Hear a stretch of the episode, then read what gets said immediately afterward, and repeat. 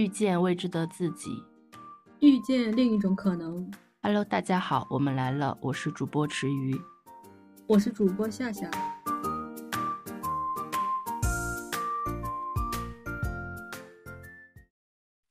今天我们会跟大家聊一下有关《我的天才女友》这本书和剧。我是看了书，夏夏是看了剧，对吧？对，啊、我们会从书和剧两个角度去聊一下发生在那不勒斯的这个故事。我的天才女友是意大利人埃莱拉·费南特所著的自传体小说《那不勒斯四部曲》的第一部。它讲述的是两个女孩妮拉和安妮娜童年与青春期的故事，从她们上小学开始到莉拉结婚为止。故事发生在二战后的意大利。那不勒斯是意大利南部的第一大城市，虽然是仅次于米兰和罗马的第三大城市，但当时那个世界还是非常的破败的。他们的世界充满了致命的词汇：哮喘、破伤风。废墟、炸弹、肺结核等等，在这个世界里，大人和小孩都很容易受伤，伤口会流血，会化脓感染，有的时候人就死了。整个城市萧条颓败，所住的街区贫富差距极大，底层人民每天不断争吵，夹杂着害怕、仇恨和顺从的气息，会从大人身上传递到孩子身上，像街区里那些灰白色的房子一样，楼梯间也会传出悲惨的气味，像街上的灰尘那样明确且具体。就是在这样的环境里，艾妮娜和妮娜一起长大。那时候，他们不会觉得所遭遇的生活是糟糕的，对他们而言，生活就是这样，这是很正常的事情。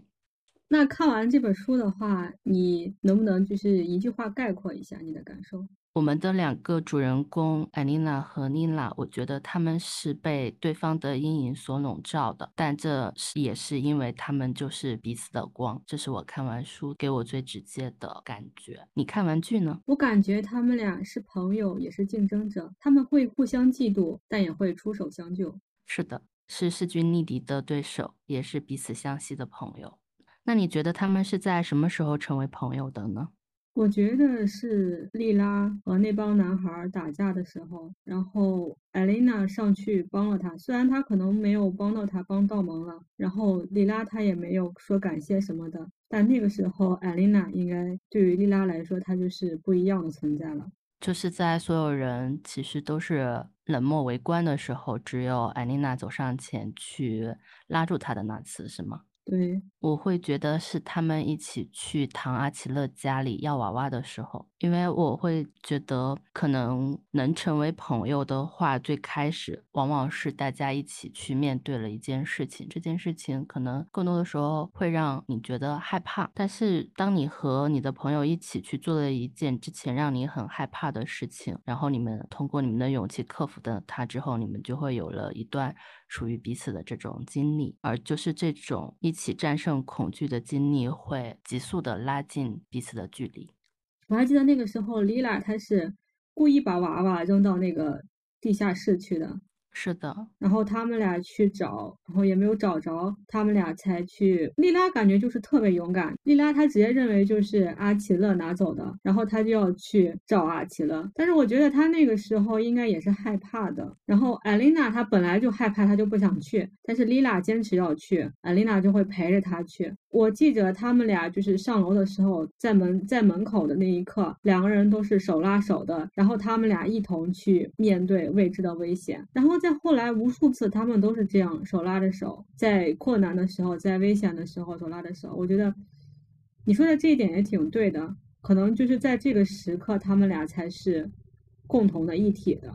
嗯，不过这个不是我说的，可能是书的讲故事的顺序和聚会略有不同。这个是嗯，作者在我们书的第一个章节《童年》这个故事的第一篇讲到，就说他觉得他和丽娜真正成为朋友，就是他们一起去唐阿奇勒的家里要娃娃这个时候。我想可能是这个事情会比之前扔石头的时候，艾丽娜站出来帮助丽娜，更能够体现他们之间是在共同面对。是的，帮忙扔石头的那一次，可能妮娜那个时候更多的时候还是相当于在独自面对，所以作者会认为是共同面对的这一刻，他们从此开启了真正的友谊。你知道那些男生们为什么会朝丽娜扔石头吗？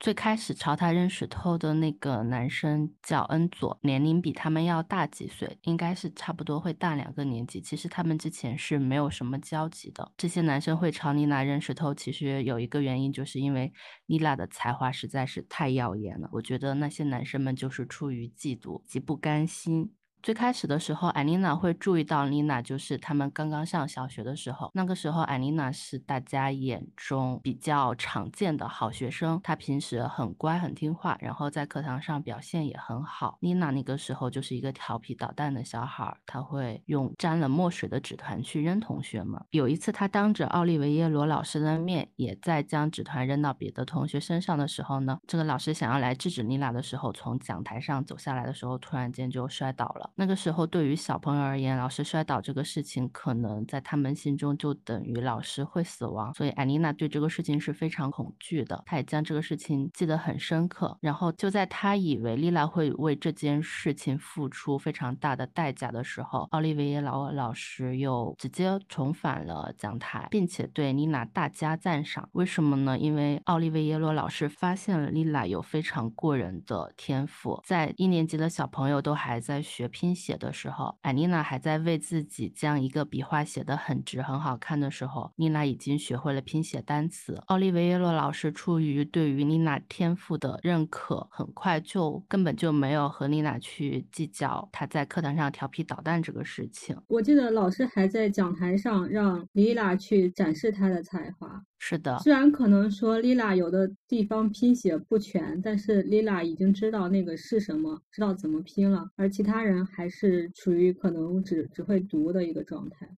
对，因为当时他们年纪都还很小，而且那个时候也没有互联网嘛。对于妮娜来说，她其实能接触到的一些文字信息，可能就是她的哥哥的一些课本。但是她哥哥是在学习上不是很好，基本上没有可能教她，所以相当于她其实就是自己看书，完全自学会了这些东西。所以老师会非常的欣喜，他也非常欣赏。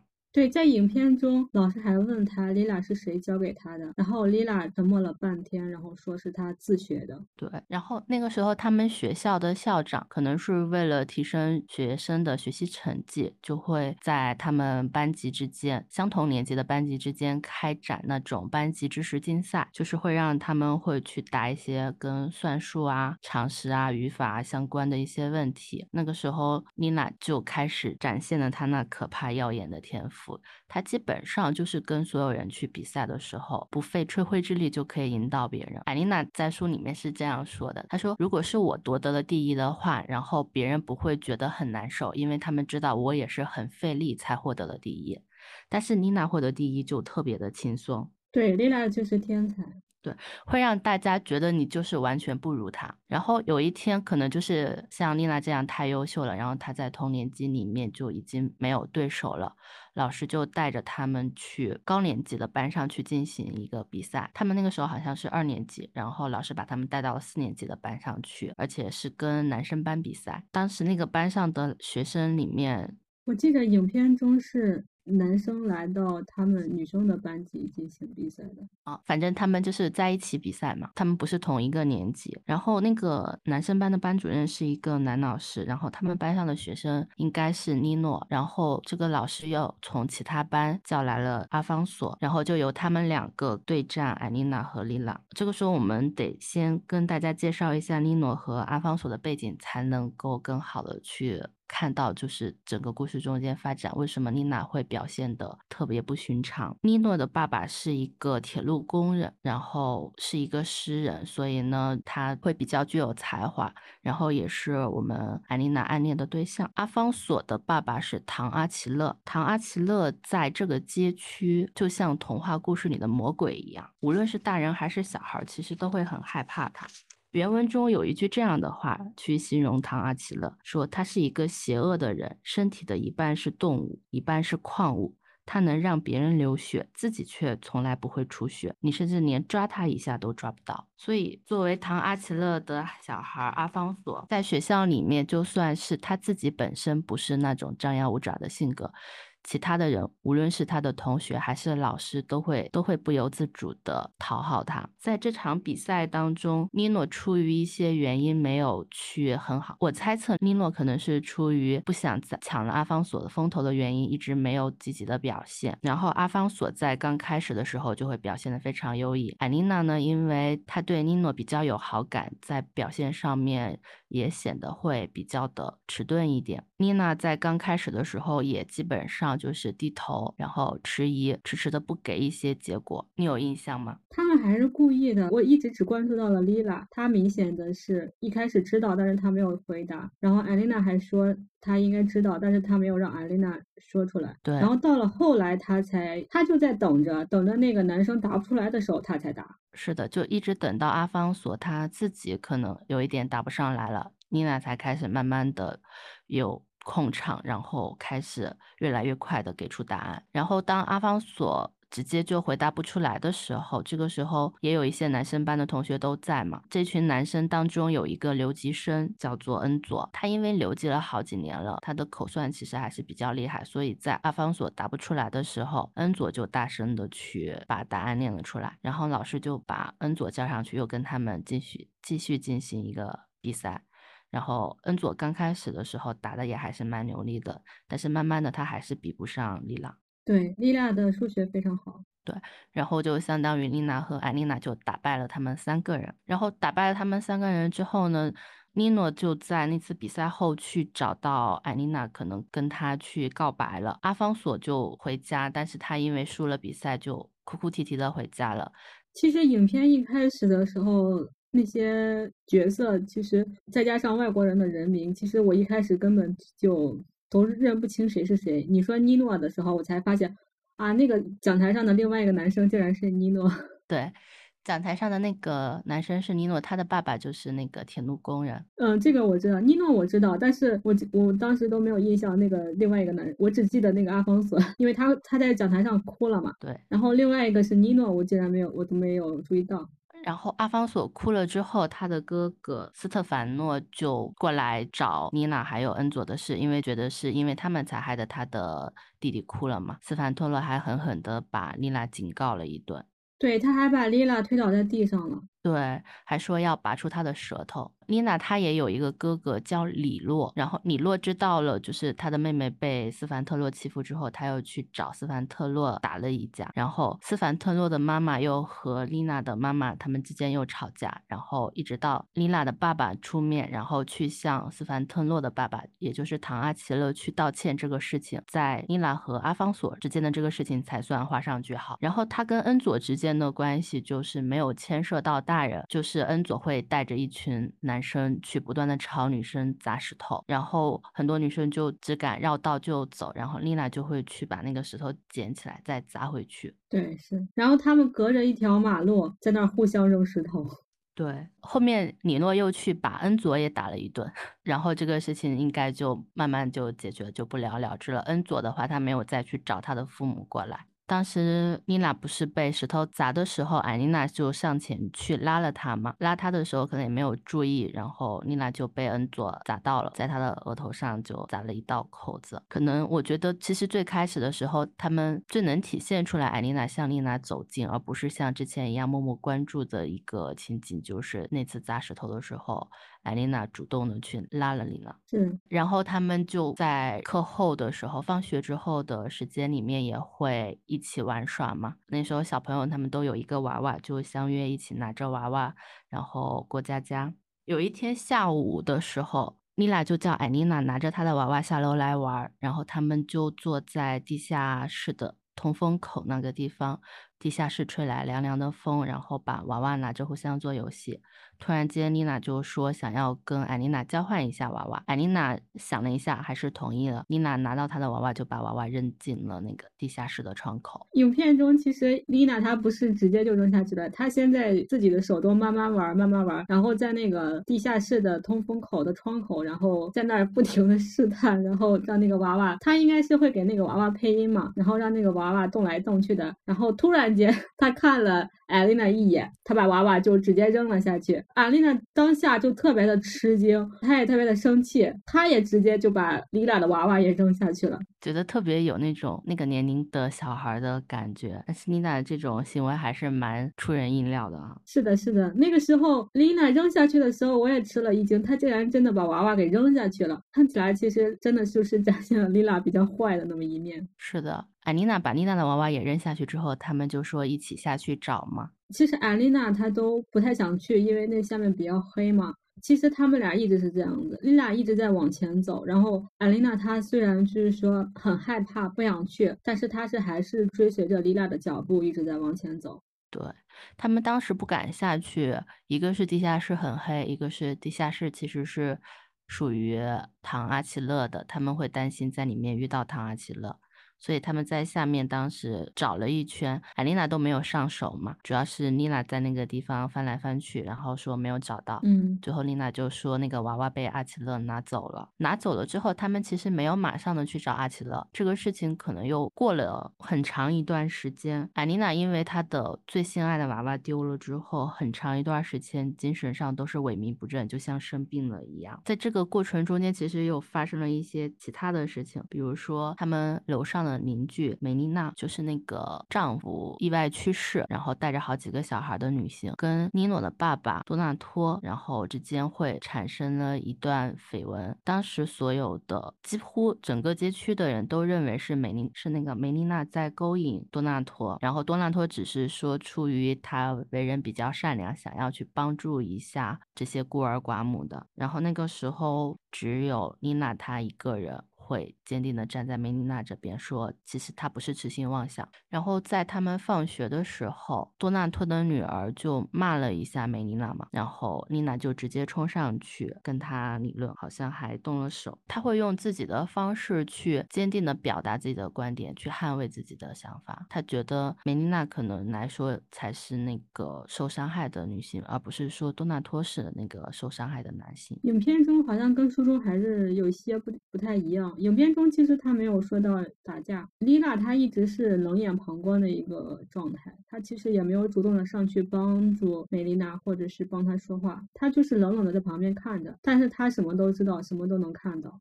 对他好像知道，其实是多纳托先去勾引梅丽娜的一样。对他知道，他知道，但是他也没有就是说去跟别人打架或吵架什么的。刚才那个娃娃那个也是他影片中也是直接就去找了阿奇了。哦，那他可能顺序上会有一点不同。是对。然后他们小学好像是五年制的，五年级的时候要结束了之后会有两场考试，一场是小学毕业考试，一场是初中升学考试嘛。那个时候艾丽娜的父母在老师的。劝服、劝说下是答应了让艾琳娜去参加升学考试的。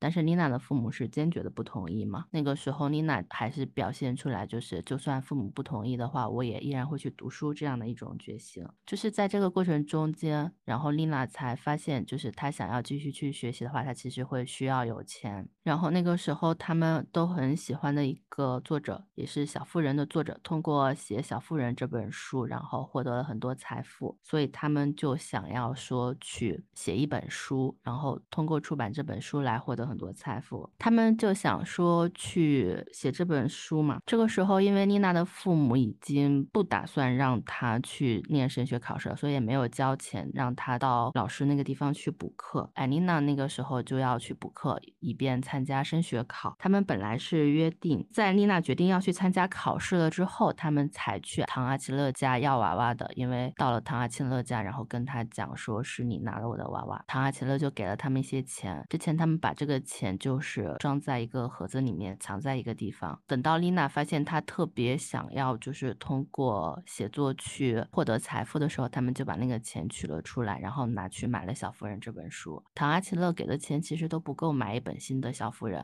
他们就去买了一本，就是放在橱窗里面展示的，已经有一些成就的那本展示的小妇人。读完这本书之后，妮娜跟艾丽娜就约定说，他们要一起写一本书。但是那个时候，艾琳娜忙着升学考的补课，就还没有来得及动笔。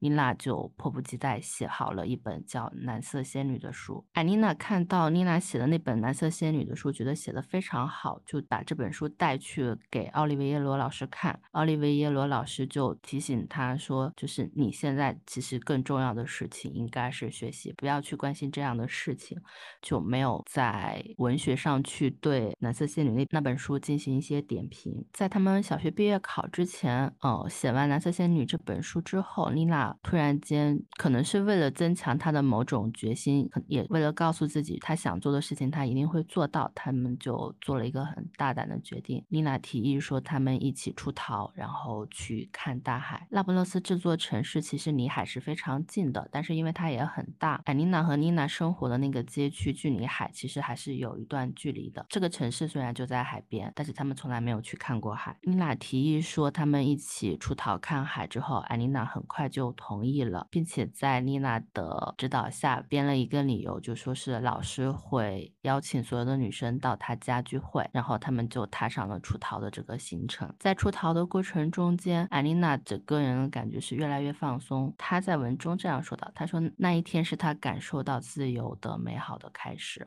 但是行程中间很快又遇到了一些问题，就是突然间下雨了。下雨之后，艾琳娜很想继续朝前走，但是丽娜却一反常态，有一点想往回走。艾琳娜其实有一点不太理解，因为她觉她想朝前走是她模仿丽娜的想法的，因为丽娜的思考方式就是，如果你朝前走会淋雨，往回走也会淋雨，那就朝前走吧。所以艾琳娜那个时候其实很想继续朝前走，但是丽娜当时不知道出于什么原因，就一直拉着她回去。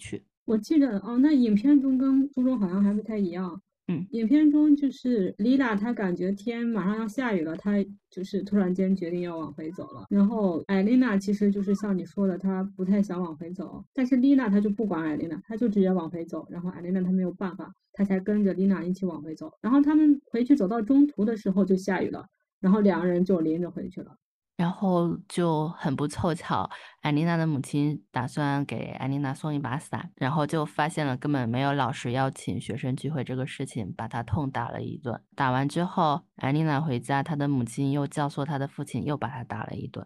对，其实这个时候我就当时不是很理解，为什么艾琳娜的母亲她为什么又要那样说？阿琳娜的父亲，然后导致阿琳娜父亲又把他打了一顿。可能是艾琳娜撒谎被他们发现了吧？他们作为父母的权威，第一次被这么明显的摆在台面上被挑战了，然后心有不平。但是他直接就是说，艾琳娜的父亲是懦夫，然后艾琳娜父亲应该是之前并没有想着要打他，然后被他母亲激怒了之后才去打了艾琳娜，就是打了一顿。这个在书中可能有一些地方能串起来，就是艾琳娜。他的母亲，我个人猜测哈，艾琳娜的母亲就是想让她的父亲又打她一顿，不仅仅是因为她这一次出逃这个事情。可是因为其实他们当时他小学毕业了之后，他的父母也是不太情愿让他上中学的。然后是那个奥利维耶罗老师一直游说他们，然后才同意去上中学。而为什么会同意呢？因为艾琳娜的父亲他是政府的一个机构的一个门房。看门人可能会见过一些上流社会的人，觉得如果他的小孩能够一直学习，一直考第一，是一件很有面子的事情。但是他父亲挣的钱又很少，就在不读书的情况下，就是作为家用其实都很很不够。然后他的母亲会每天为了家用这些钱不够，然后一直处在暴躁的一种情绪状态里面。艾琳娜这个事情欺骗了他们，可能就像是一个导火索又点燃了。我个人觉得他的母亲可能是不太。想让他继续学习的，对他的父亲出于面子就答应了，但是这个后果的话，更多的会由他的母亲来承担，所以就会更加的愤怒。对，一直是他的父亲要求让艾琳娜上学的，然后他唯一的条件就是艾琳娜必须是最优秀的，对，要比任何男生或者女生都要优秀。艾琳娜的小学毕业考所有的科目都考了满分。然后入学考试也是全部都考了满分，但是很奇怪的是，丽娜就并不是和他并列第一。丽娜的很多科目，他们满分是十分，然后艾丽娜所有都考了十分，丽娜其他的就都只考了九分，算术竟然只考了八分。就是影片中他是用 A 来标记的，就是艾丽娜全部都是 A 嘛，然后丽娜其他的也全都是 A，只有数学是 A 减，那个就很明显是丽娜故意考的 A 减。对，然后艾丽娜的父亲得知她比丽娜娜还考得还好，就更高兴了。但是妮娜回去了之后，她还是跟她父亲说她想要继续读书嘛，就被她父亲从那个是在考试之前了呀。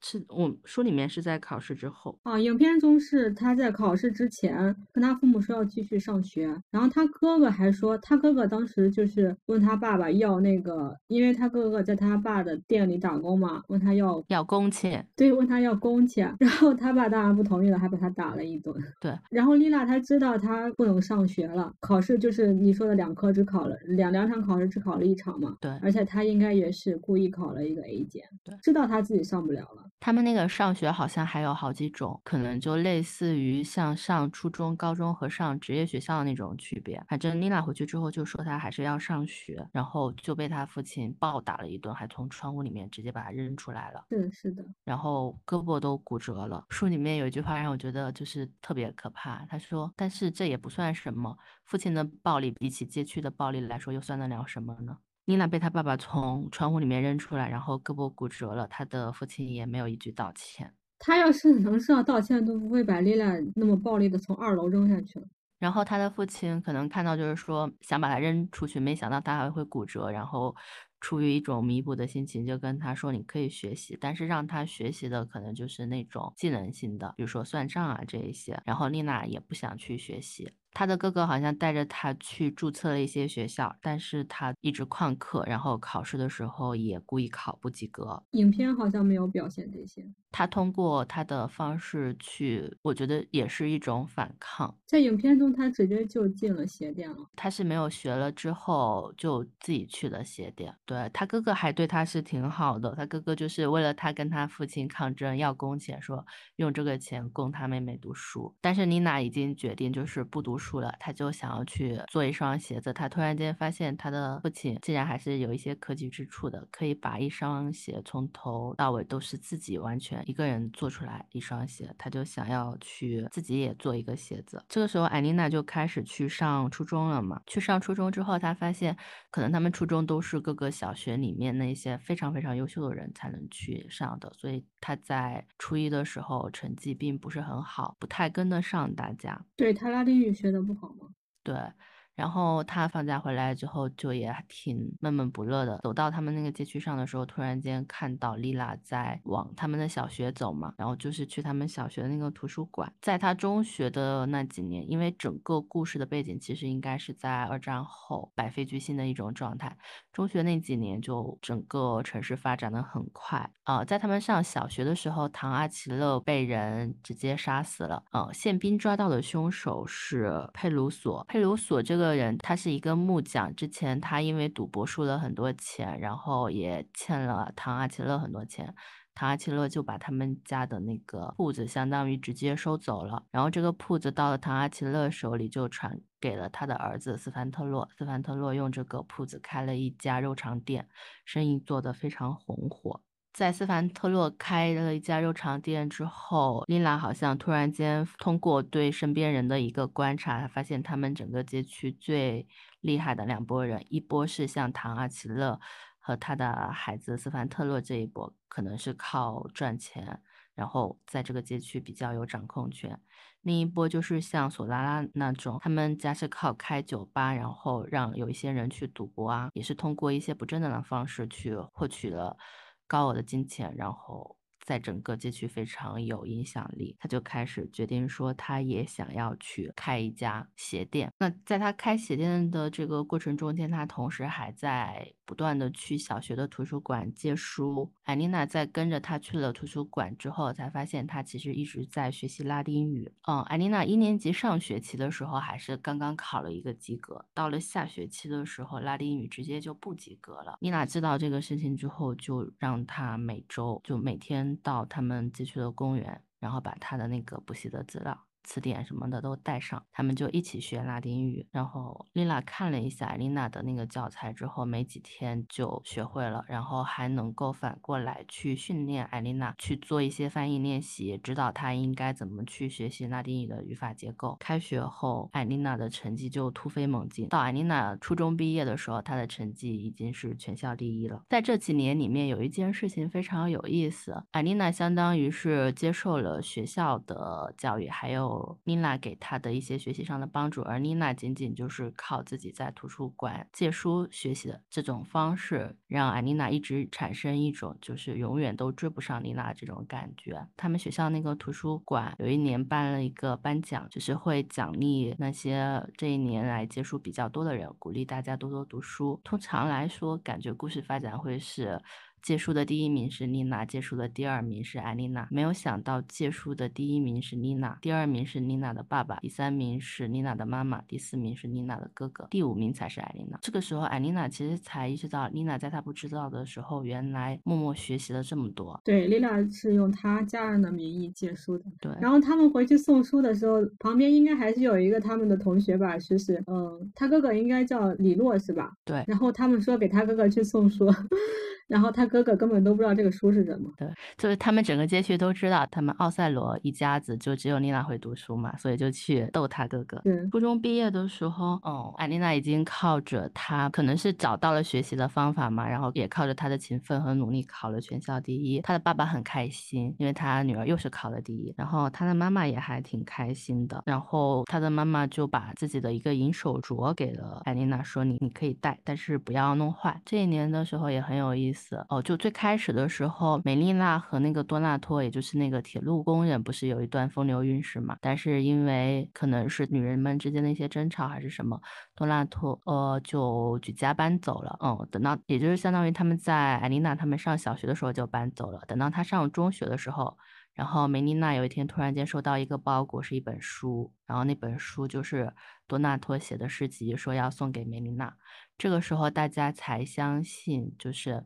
梅丽娜不是一厢情愿，其实是多纳托相当于一直在撩拨她。多纳托把书寄过来，这个事情可能会让这个街区的人都意识到，就是当初梅丽娜可能并不是一个唯一错误的那一方的时候，对安妮娜他们来说，他们更关注的事情是，既然在他们那个贫穷、落后、破败的街区还能有人出一本书，然后安妮娜就想，也许她可以靠写作比妮娜更早的成为有钱人，因为妮娜不是选择通过去。开一家鞋店，甚至是呃开一家鞋店工厂，做鞋工厂这种方式去变得有钱嘛？嗯。然后我觉得从他们上中学的时候，其实丽娜和艾丽娜就开始选择了用不同的方式去追逐他们的梦想。那个时候他们不约而同都会需要钱，但是艾丽娜想的可能是通过学习以后写作，丽娜可能想的就是我去做鞋，然后把它做成一家店，做出一个品牌。虽然他们追求财富的路可能选的是不一样的，但是。他们在假期的时候关系还是很好。有一次，艾琳娜出去散步的时候，哦，这个时候他们都已经中学了嘛，和小学那个时候有了一个很大的不同，就是艾琳娜她发育的会比较早一点。中学毕业的时候，她已经长得亭亭玉立了，然后丽娜那个时候可能还更像更偏小孩子一点。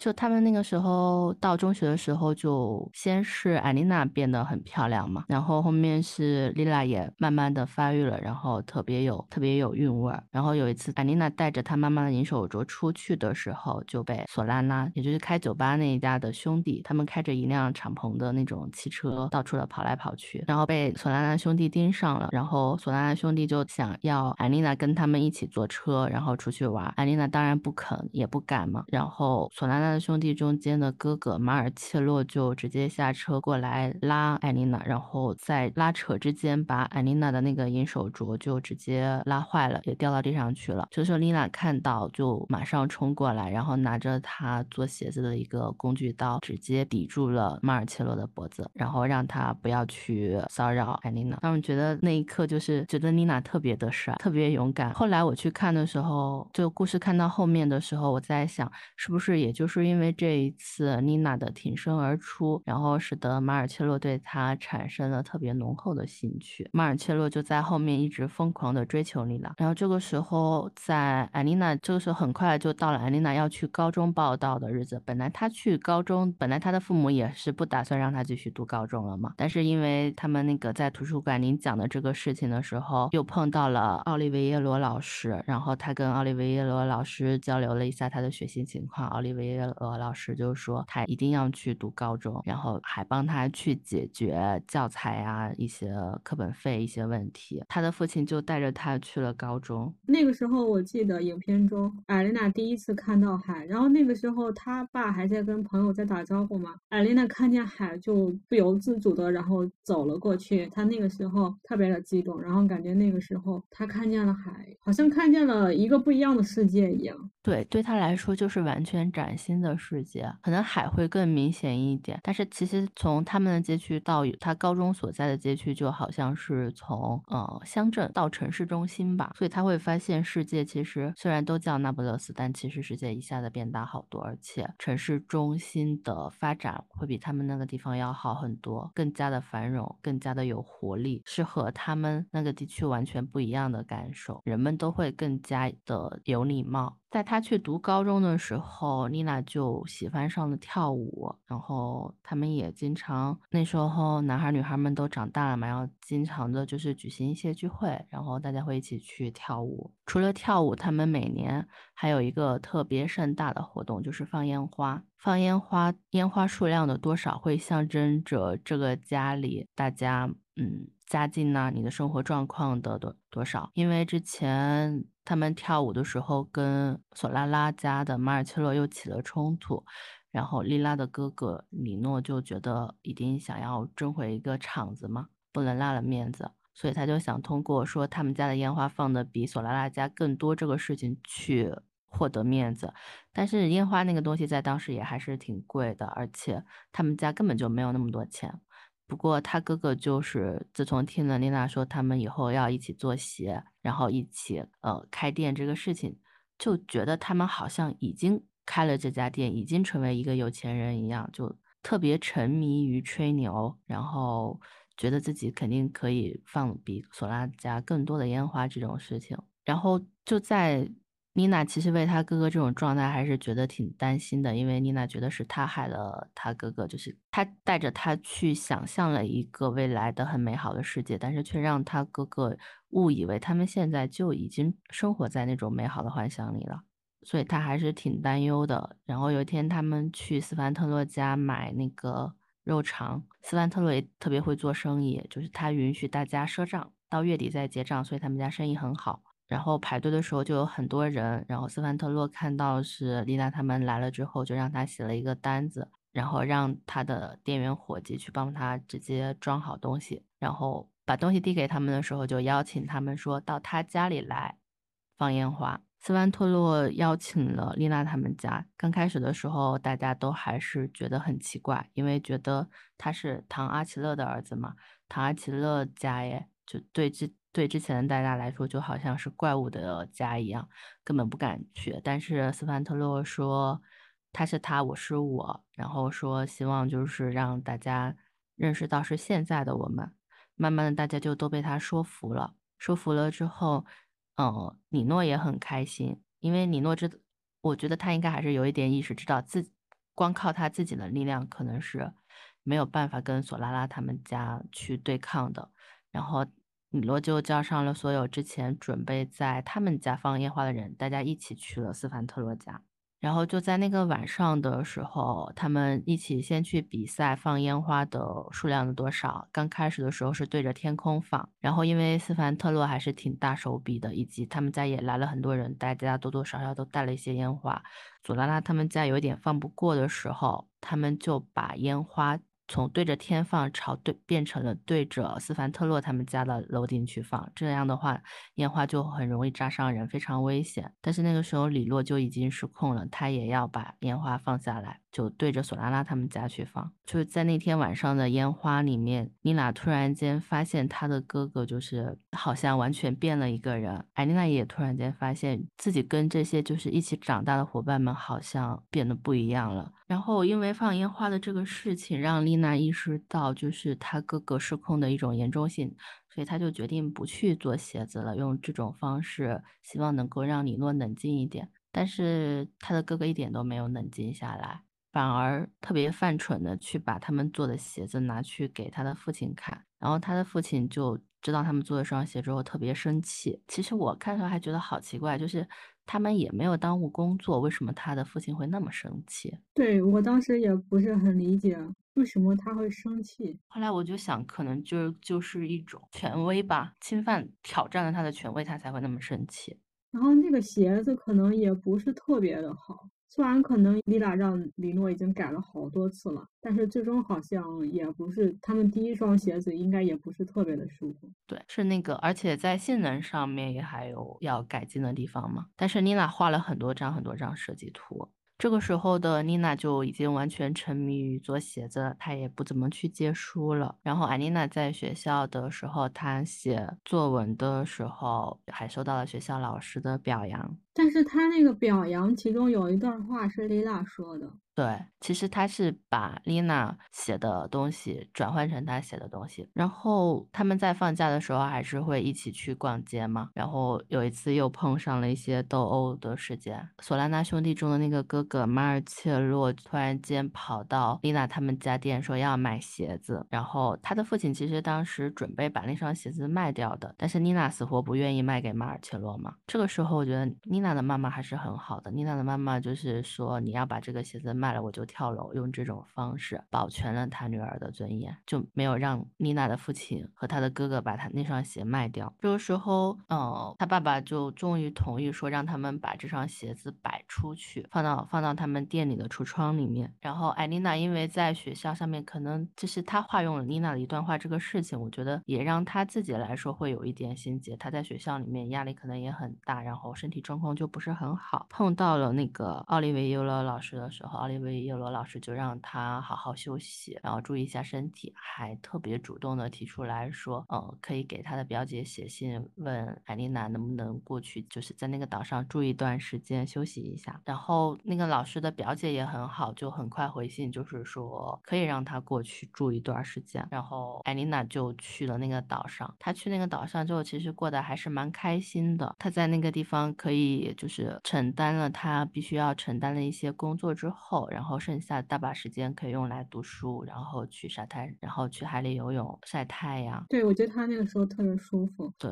躺在沙滩上，要么去游泳，要么去看书。对，整本书让我觉得最巧合的一个情节来了，就是他他的那个老师的表姐，用我们现在的话看，就相当于是一个做了一个民宿嘛。然后，然后那个之前早就搬家的多纳托那一家人，竟然正好订民宿就订到了老师表姐的家里。他们好像是那种每年都会去这一家，因为在他们家来之前，另外一个客人嘛，对他们家也是每年都会来他们表姐家，在这待一夏天吧。对，但是真的还是会很巧合嘛。然后多纳托他们一家来了，尼诺跟他的家人不是同时到的。尼诺到了之后，很快又点燃了艾琳娜，就是对他心中的那种喜欢吧。影片中说是尼诺不想跟他爸爸一块来。所以他来的晚哦，反正他来了之后，艾琳娜也很开心嘛。然后当时他跟尼诺去交谈的时候，也会觉得就是尼诺所关心的事情，其实跟街区里面那些只知道打架斗殴的，然后跟学校里面只知道死读书的不太一样嘛，所以就更加喜欢他。对他们俩会讨论他们自己在看的书吗？对，但是他们两个的讨论，就是艾丽娜跟尼诺的讨论和艾丽娜和丽娜的讨论是不一样的。尼诺好像只是需要一个听众，只是需要一个听得懂的听众，他其实不太愿意让艾丽娜去发表他的看法。但是艾丽娜跟妮娜之间就是完全很平等的交流。我觉得尼诺他只是需要一个懂的人去给他捧场。影片中其实没有表达太多，但是那个时候艾丽娜还是蛮蛮喜欢尼诺的，所以就也算是容忍了，就是尼诺上面就是那种他在一。一些比较有深度的讨论中间，完全只顾自己，不会去听取其他人看法的这种行为。然后利诺走了之后，呃，多纳托就来了嘛。还有就是艾妮娜在这个岛上玩的很开心的时候，其实他也一直有给妮娜写信，但是妮娜基本上都不怎么回他，没有回过，丽娜都没有回过。对，但是那天就收到了丽娜的信嘛，然后丽娜就给艾丽娜写信说她很需要他，她准备结婚了。对，然后艾丽娜就艾丽娜说她上岛之前的时候，其实就有想过，她说我会不会错过？她好像有一种预感，说她会不会错过，就是丽娜人生中很重要的时刻。没有想到，真的有可能会就妮娜给他写了一封信。如果他按照原计划，就是度假结束才回去的话，那很可能就错过了。所以他就马上返程。在这天的时候，还发生了一件特别讨厌的事情，就是多纳托觉得，本来在艾丽娜眼里，多纳托是那种比较多情，但是不负责任，可是又很有才华的人。结果那天晚上，多纳托就跑到艾丽娜住的房间，对她进行了猥亵，然后还说：“我知道你也喜欢我。”艾丽娜就是这样，就是可能她也不想再去跟多拉托有更多的联系。不过我觉得更主要，更主要还是因为她想要快一点回到。就是回到妮娜身边，所以她很快就返程了。她本来可能要隔一天才走的，然后她那天第二天早上直接就没有给给任何人告别就走了。对，哦，他回去了之后，丽娜就带他去斯特凡诺的店。斯特凡诺就是之前那个做肉肠的。这个时候，妮娜是正面临着马尔切洛的追求。马尔切洛就是开酒吧的索拉纳一家的大儿子马尔切洛。马尔切洛追求妮娜的方式就是。过来说我要买买鞋子买东西，然后给他们家送，好像是送了一台电视机吧。然后斯凡特诺呢就过来说他也是过来买鞋子，但是他就点名说要那个赛鲁罗特制的鞋子，然后还会去买丽娜之前设计鞋子的图纸，跟妮娜说会给他开一家鞋店。然后他花了四万五千里拉购买了最开始妮娜和。李洛一起就是手工做的那双鞋，就是那双可能不是那么好，但是是他们亲手做的那双鞋。对，然后他后来就给丽娜开了一家鞋店。对，然后他就向丽娜求婚。其实，在这个过程中间，艾丽娜作为旁观者都有听到斯特凡诺说一句话，他说。如果这个事情不能让我赚一百里拉，我是不会花一里拉的。但是那个时候，可能丽娜就是特别希望，就是借助于斯特凡诺去甩开马尔切洛，而且斯特凡诺身上所展现出来的，他好像能够改变这个街区的一些。不好的现状的那种能力，然后让丽娜可能会选择和斯凡特勒在一起。对，斯特凡呢，他就是比较聪明，对，聪明的追求者，非常会伪装自己。然后丽娜就拒绝了马尔奇洛，让他把他的电视机拿走了嘛。这个时候，艾丽娜就觉得，嗯，像丽娜和。斯特凡诺之间，他们这样很稳定的一个关系，他很担心自己会被妮娜丢掉，所以他就黏住了斯特凡诺的弟弟阿方索，就是那个爱哭的小男孩。这个时候，妮娜就说了一句：“我在学生时代也经常会想的，就是这个世界会有能量守恒定律，会不会也有痛苦和快乐守恒定律？”一个人的痛苦就是会转换成另一个人的快乐，一个人的快乐会转换成另一个人的痛苦。艾琳娜就说，当她在那个岛上的时候，她其实很快乐，但是丽娜不快乐。现在她回来了，丽娜一天比一天快乐，但是她不快乐。感觉这话好没有道理。但是有的时候难免会这个样子想，他会觉得就是，我觉得肯定会觉得斯特凡若是吸引走丽娜的注意力，他很想和丽娜还是进行比较深度的交流嘛。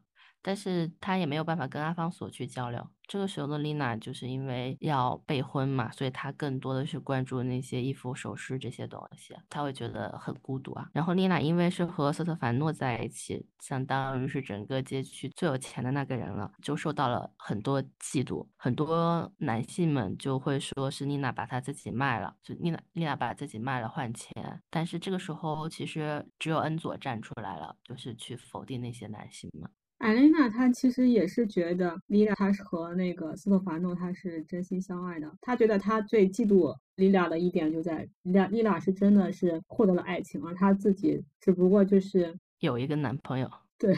然后这个时候其实他们那个鞋店开起来了嘛，然后叫塞鲁挪。然后，但是那个鞋店的鞋都卖的非常贵，贵到就是大家要分期付款才买得起，所以也就很自然的没有什么生意。没有生意的，过了一段时间之后，妮娜的哥哥尼诺就觉得不能这个样子嘛，肯定还是要想办法去解决，不然鞋都做出来了，花了这么多钱，却完全看不到回报。尼诺就去他们。街区的一些鞋店，然后想要说把他们的鞋摆放到那些鞋店里面，但是那些鞋店的背后基本上来说都跟索拉拉他们家有着千丝万缕的关系，所以别人都不要放他的鞋子。这个时候，嗯，丽娜就忙于备婚，没有对鞋店的这个事情有过多的过问，然后丽娜的父亲和他的哥哥也觉得这个事情就不需要丽娜插手，所以他们只跟斯凡特洛去进行一个沟通交流。然后不知道他们是就相当于开鞋店这个事情跟他们备婚这个事情是同时进行的。妮娜就忙于备婚，鞋店的这个事情就基本上是斯特凡洛在负责。在他们备婚的这个过程中间，本来先定的一个证婚人是对斯凡特洛很好的一位长辈，但是临时说要改人，改成了索拉拉他们家的。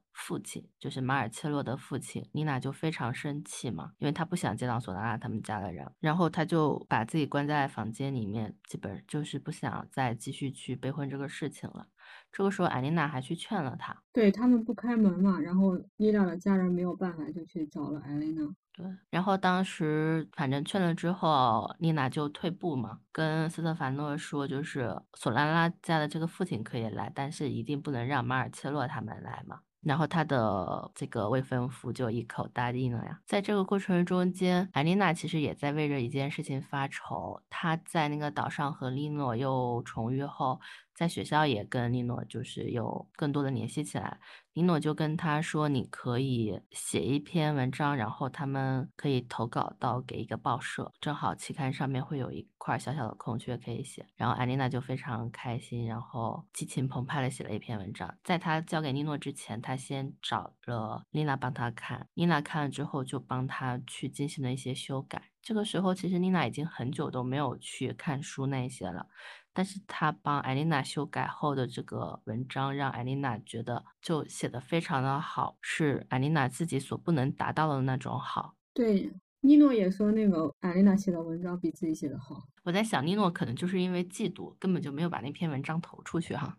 我不知道为什么没有投出去，影片中也没有说。只不过影影片中妮诺确实夸艾琳娜那篇文章写得好。然后他把这个文章，嗯，交给妮诺之后，就还是在陪着妮娜进行备婚嘛。然后在这个过程中间，其实他内心一直在等着这篇文章。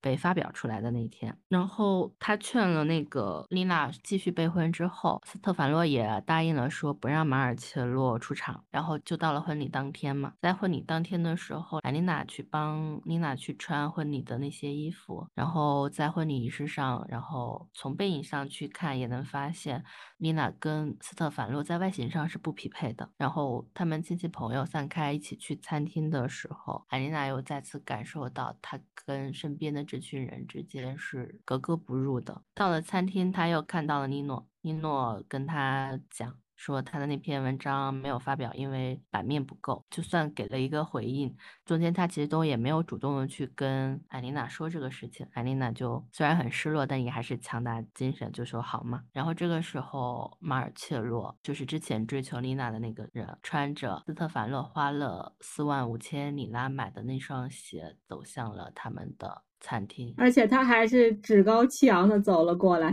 真的吗？那 更让人气愤了。他就是明显故意的。对，后来我想，其实就是在利益面前嘛，应该是斯特凡诺想要借助索拉拉家，然后大家一起去把那个奥赛罗的鞋子给卖了。是是的，影片中就是这么说的。他们他们家只有借助索拉拉家里面的一些人脉才能。把店开的开起来，把鞋子才能在高级社区卖出去。对，我觉得还是特别可悲的。其实你哪哪怕只是在做鞋子上面哈，像斯特凡诺这样很精明的商人，他会去追求妮娜，我觉得根本不是因为她的外形多么出众，这肯这可能也是一个原因，但肯定不是最关键的原因。他肯定是看到丽娜身上那种才华。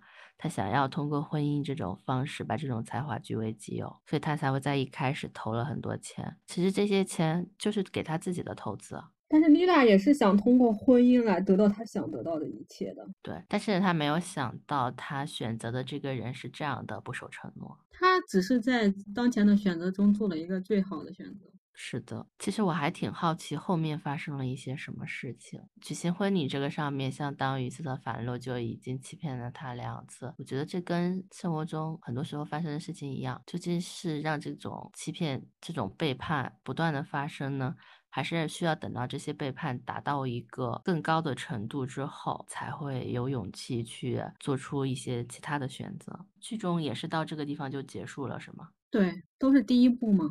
它其实是整个四部曲是一个完整的故事，这个只是第一部。然后剧的话，当前出了三三季，一季八集嘛，出了三季。然后第四季的话会在今年年底出。第四季的编剧就是作者这本书的作者。嗯，这本书作者其实写的还是非常细腻的，很多地方的笔触让人确实会惊讶文字的魔力，而且让人对妮娜的天赋不由自主的展开遐想。就是安妮娜写出来的作品都是这样的动人，《蓝色仙女》那本书不知道会是什么样的，我其实还挺好奇，真的很想看一下《蓝色仙女》。作者的文笔非常的细腻，这种细腻来源于女性的视角吧，更多的时候她其实会从自己、从身边的人。人身上去观察，而不是俯视到周边的角色，没有一种凝视感。然后也因为是女性的视角，也非常容易代入，就好像很多事情，在我我在看第二遍的时候，会觉得很多事情好像就是发生在你眼前一样，画面感也非常强。我听你讲完了之后，我发现剧跟书还是有一些不太一样，明显书里面表达了更多的东西。他们之间的感情可能书中描写的更细腻一些，剧中的话有一些地方确实是衔接的不是很好，没有文字表达出来的那种魅力。当然，就是说，呃，视频或者是影像，它给我们的感觉更直观，可能更更震撼一些。但是文字的话，还是更细腻一些。其实我觉得这本书里面最吸引我的一点是，艾丽娜其实用了大量的文字去描述她是。刚开始他是怎样被丽娜吸引，然后又是怎样的离不开丽娜？书里面有一句话说的就很好，他说他觉得艾丽娜就是觉得丽娜就像是奔跑在他前方的他自己。我觉得艾丽娜其实对丽娜的情感很多时候是一种出于对自己希望自己要更好的一种方式，在书里面确实是描的比较细腻，就是最开始他会被。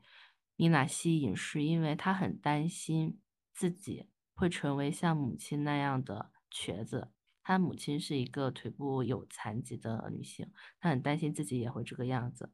然后妮娜特别调皮嘛，她的那个腿坐在。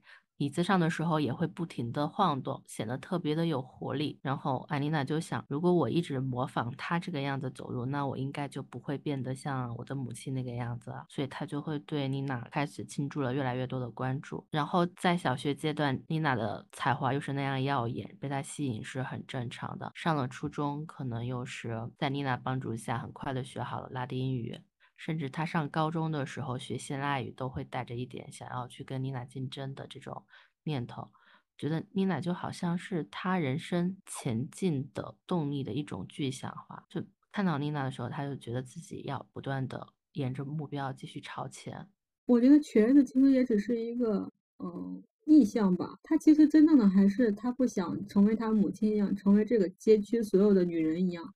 他想离开这个街区，是的，所以他才会朝着丽娜去追逐丽娜。但就是比较讽刺的是，其实他比丽娜走得更远。丽娜她因为就是各种各样的限制，各种各样这那那个时代那个社会套给他的一层一层的枷锁，让他并没有达到自己的想要的目标。是的，所以会觉得其实艾丽娜对妮娜的这种喜欢，从一开始其实都是为了自己。当然也不否认他们之间的这种情感也是真挚的。对于彼此的帮助也是真实的，嗯。但是我看第一遍的时候，那个时候就想的比较简单，还以为他们之间就是亲亲好朋友。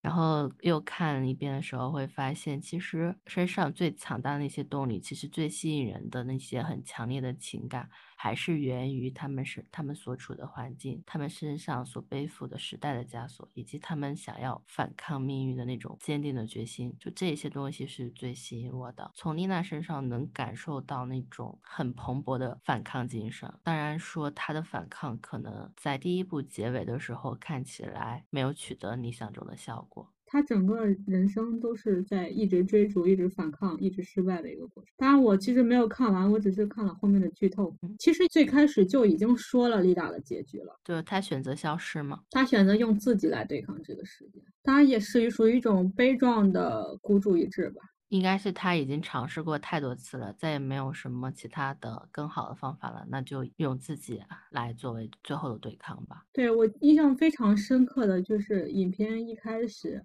艾琳娜说的一句话，让丽娜的儿子不要去找他，能不能按照他希望的去做，一次就好，别找他。是的，艾琳娜的存在也给我们这种就是相对丽娜来说没有那么耀眼、拥有耀眼天赋的人指明了一种方式，至少来说是一种好的尝试，就是读书吧，一直读下去，也许有一天就会有。